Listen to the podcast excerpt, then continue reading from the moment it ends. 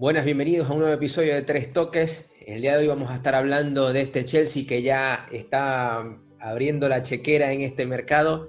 Y qué mejor que aquí como Vanes Marsullán, bienvenido, de, editor de la pizarra del DT. De verdad que si no lo siguen es un lujo para ver todos los análisis tácticos, formaciones, cómo los equipos plantean los partidos en Twitter. Así que se los recomiendo. Eh, Ovanes, muchísimas gracias por estar acá con nosotros. Muchísimas gracias por la invitación y por, por esa introducción. Buenísimo. Vamos a, entrar directo a, lo que nos interesa, que es hablar de, buen fútbol. Eh, en primera instancia, te pregunto, creo que a diferencia de, años anteriores, eh, este Chelsea, que ahora va a poder gastar nuevamente, está abriendo la chequera, pero creo que la está haciendo de una manera más inteligente que en mercados anteriores, eh, apuntando también a talentos jóvenes. ¿Qué opinas tú?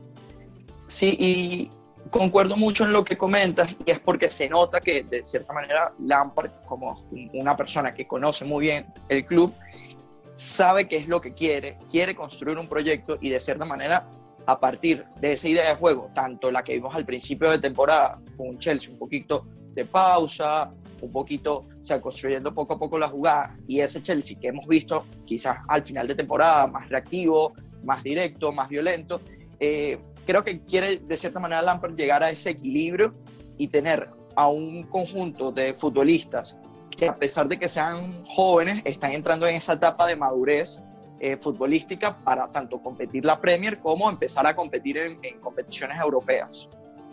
Sí, notoriamente eh, estamos viendo también cómo se refleja el carácter del Lampard jugador a, este Lampard eh, entrenador. ¿Cuáles son los sellos o esas marcas tácticas que deja Lampard en esta temporada con el Chelsea?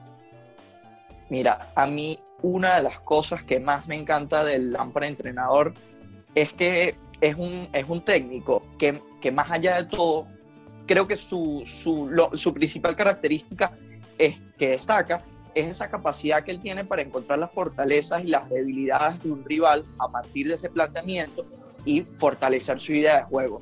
Es decir, él puede cambiar su, quizás su esquema, quizás puede cambiar ciertos detalles, es decir, eh, por ejemplo, puede enfocarse un poquito más en la presión en vez de tener el balón, o puede enfocarse en tener el balón que, que, presionar, eso siempre dependiendo de, de, cuál es el, de cuál es el equipo que está enfrentando. Y entonces es una de las características que más me gusta de este Chelsea, porque se adapta muchísimo basándose en su idea. Es decir, un equipo reactivo, un equipo que es vertical, que de cierta manera en, eh, en determinados momentos puede pausar, puede elaborar poco a poco la jugada, porque es un Chelsea que, como estaba comentando antes, lo primero que Lampard quiso imponer es un equipo con pausa, creativo, poco a poco, y él se fue dando cuenta que quizás eso no era lo mejor, o sea, no era lo que le convenía eh, en esta temporada, y quizás los fichajes le van a dar esa calidad tanto para equilibrar un poquito eh, esa idea.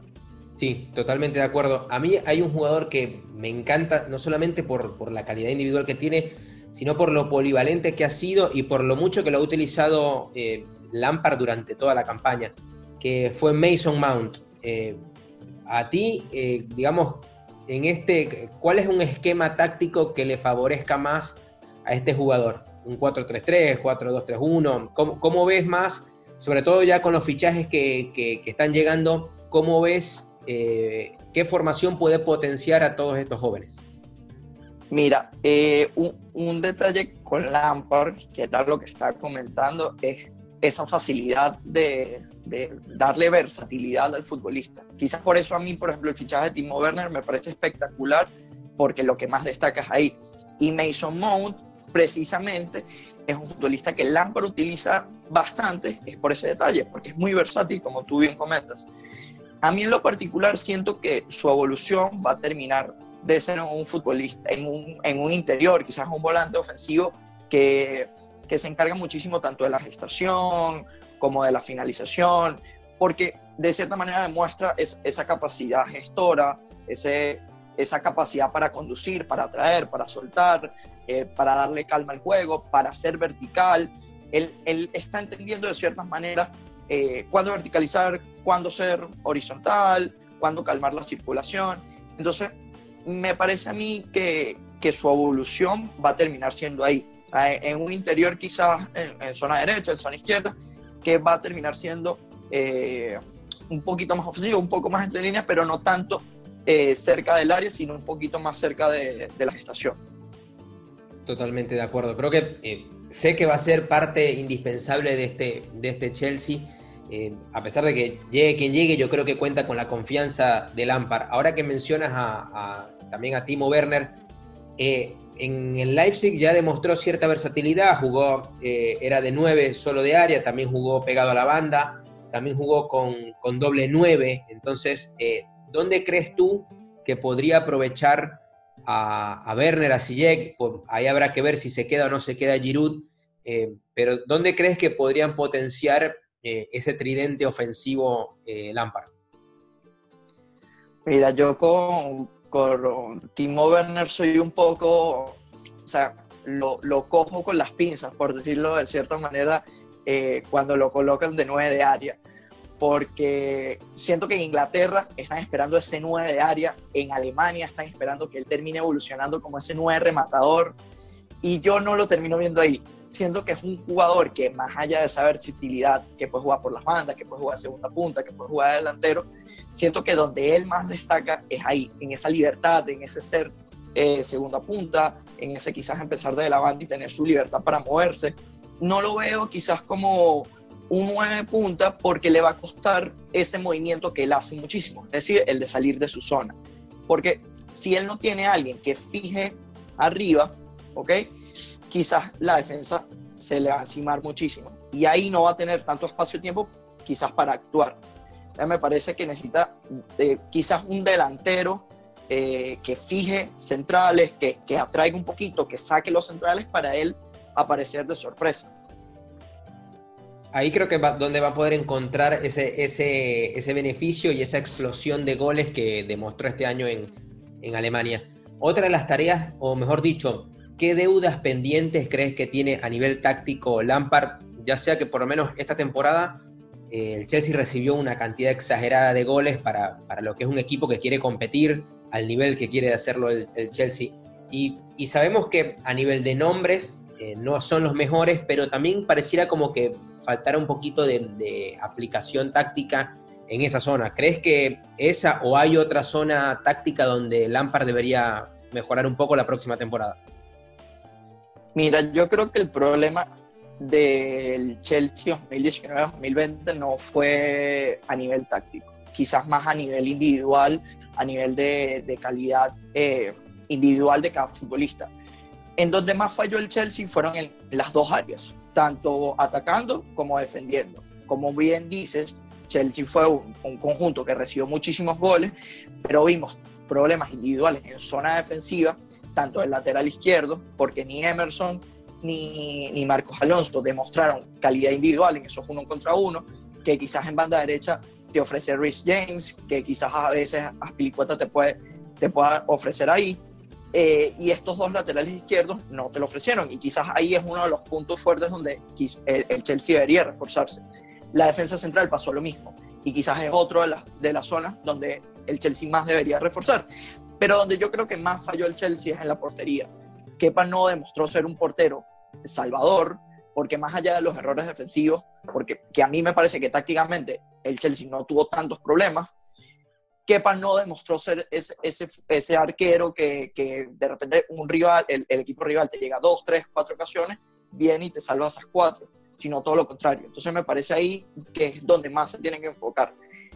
En el, en el otro área, es decir, ofensivamente, al Chelsea donde más, donde más, más, más falló fue en ataque posicional. En un equipo con una circulación sumamente espesa, sin creatividad. Y quizás el fichaje de Ziyech es sumamente importante porque es un futbolista de cierta manera eh, encarador, descarado, o sea, que tiene eh, cierto grado de imprevisibilidad que, que en ataque posicional es necesario porque necesitas de alguien distinto que te haga, que, que te cree una jugada más allá de, del buen bloque que, puede tener el rival. Pasa lo mismo con Timo Werner, que es un jugador que te puede, te puede dar un mayor ritmo a la circulación por su libertad, porque aparece entre líneas y toca, porque mueve de lado a lado, pero también porque es un jugador que más allá de pedir el balón al pie, pide muy bien el balón al espacio. Entonces, por ejemplo, ese Sijic Werner, eh, quizás el Chelsea agrupando en derecha con Sijic y con Rhys James y quizás, no sé, con Mason Mount, etcétera, y con Timo Werner llegando a ese segundo palo, es una de sus jugadas favoritas y lo demostró en Leipzig, puede darle muchísimo sentido al Chelsea en la próxima temporada. Hay algo que, que este Chelsea, o mejor dicho, Lampard va a tener que saber llevar, es que ya sabemos que es un muy buen gestionador de talento, pero el año que viene también van a, tener unas aspiraciones mayores a las que tuvieron este año, a esta era de transición, digamos, entre la sanción por no poder fichar, la, la era post-Eden Hazard, pero va a tener que ver cómo gestiona todo este talento joven y, transmitirle no solamente las obligaciones que tiene un equipo como el Chelsea, sino que también em, darle esa tranquilidad o esa madurez a esos equipos en momentos donde la temporada va a estar, la presión va a ser mucho más alta y ahí es donde se empiezan a jugar los puestos europeos, se empiezan a jugar las copas. Ahí, eh, ¿cómo ves tú a, a Lampard como, como mentor en, ese aspecto para transmitir madurez a, esos jugadores? Mira, yo lo veo sumamente, o sea, top. Me parece que Lampard de cierta manera me recuerda muchísimo al primer Zidane, precisamente por eso, porque primero llega un club que conoce muy bien, segundo se ve que es un técnico que sabe cómo llegarle al jugador, y tercero porque estamos ante un Chelsea que se mete en competiciones europeas, que se mete en Champions y quizás al principio de la temporada nadie daba mucho por este Chelsea. Nadie daba tanto por un Chelsea que se metiera en Champions. Y me parece que Lampard, en, poco tiempo que tiene como, como entrenador, ha demostrado que tanto a nivel táctico como a nivel de gestión, tiene, tiene mucho potencial. Ahora bien, tiene que demostrar, porque esta, eh, próxima temporada va a ser muy distinta, porque llega Timo Werner, llega Sijic, quizás llega Kai Havertz, eh, van a empezar a llegar jugadores, van, eh, jugadores que, que, de cierta manera tienen un alto nivel de calidad, no es que están eh, terminando de salir de la élite como quizás William eh, o quizás Pedro, o no salir de la élite, sino que salir de la élite competitiva, o sea, de, de, pensar en títulos a, nivel europeo. Pero están llegando jugadores que, que, que quizás todavía son jóvenes, que tienen esa madurez, que van a empezar eh, a competir en, en, pensar en ganar Premier, eh, quizás llegar muy lejos en Champions. Y ahí es donde Lampard se tiene que ver cómo gestiona bien, porque tiene un, va a tener un, un, repertorio súper alto, por ejemplo, en fase ofensiva, que va a ver cómo los rota, tanto Hudson Odoi, como Pulisic, como Mason Mount, como Werner, porque es una cantidad sumamente amplia en fase ofensiva y ahí tiene que ver cómo él lo gestiona. Yo siento que sí lo va a gestionar muy bien porque eso es lo que comentamos. Es un técnico de cierta manera, sabe cómo gestionar los grupos y sabe cómo cambiar. O sea, él entiende cómo son los planteamientos, entiende las debilidades y fortalezas de, de los rivales y quizás eh, por una debilidad del rival prefiere poner a Hudson Odoi por encima de Mason Mount y así. Y yo siento que eh, eso va a ser muy positivo para el Chelsea, tanto para la próxima temporada como para el proyecto que están creando. Sobre todo con, con, el exceso de partidos que tiene la liga inglesa entre las copas y, la misma liga, y que el descanso va a ser más corto, o sea, va a ser una temporada totalmente distinta a las demás. Se viene después la Euro, o sea, va, va a haber un, una exigencia eh, casi que dos partidos toda la semana, y, y esa profundidad, sobre todo en, en, ofensiva, le va a beneficiar bastante a, a Lampard. Ahora, para cerrar, ¿cuáles crees tú que son las obligaciones de este Chelsea eh, renovado, con mucha inversión, joven, pero cuáles son las obligaciones de este Chelsea de cara a la próxima campaña, además de, no sé, entrar en puestos europeos, ganar tal vez alguna copa, eh, te la juegas con, no sé, mínimo alguna posición en la tabla al final de temporada. ¿Cuáles, ¿Cuáles crees tú que son las obligaciones? Mira, como obligación como tal, siento que es como difícil eh, exigirle, por ejemplo, en Premier, que decirle al Chelsea, mira, la, exigencia de ustedes es ganar, porque primero está compitiendo contra un Liverpool, contra un Manchester City, eh, quizás Tottenham, eh, quizás Arsenal, no sabemos cómo Arteta vaya a terminar, un Manchester United que viene a ser un 2020 espectacular, que no sabemos cómo va a ser la próxima temporada porque se, se termina metiendo en Champions y deslumbrando, haciendo un muy buen juego. Entonces, estamos ante una Premier que obviamente, como siempre, va a ser sumamente competitiva y exigirle un Chelsea que quede campeón es complicado. Pero yo siento que la exigencia de ellos va a ser, por ejemplo, en, en clave Premier, que en las últimas cinco jornadas el Chelsea esté ahí.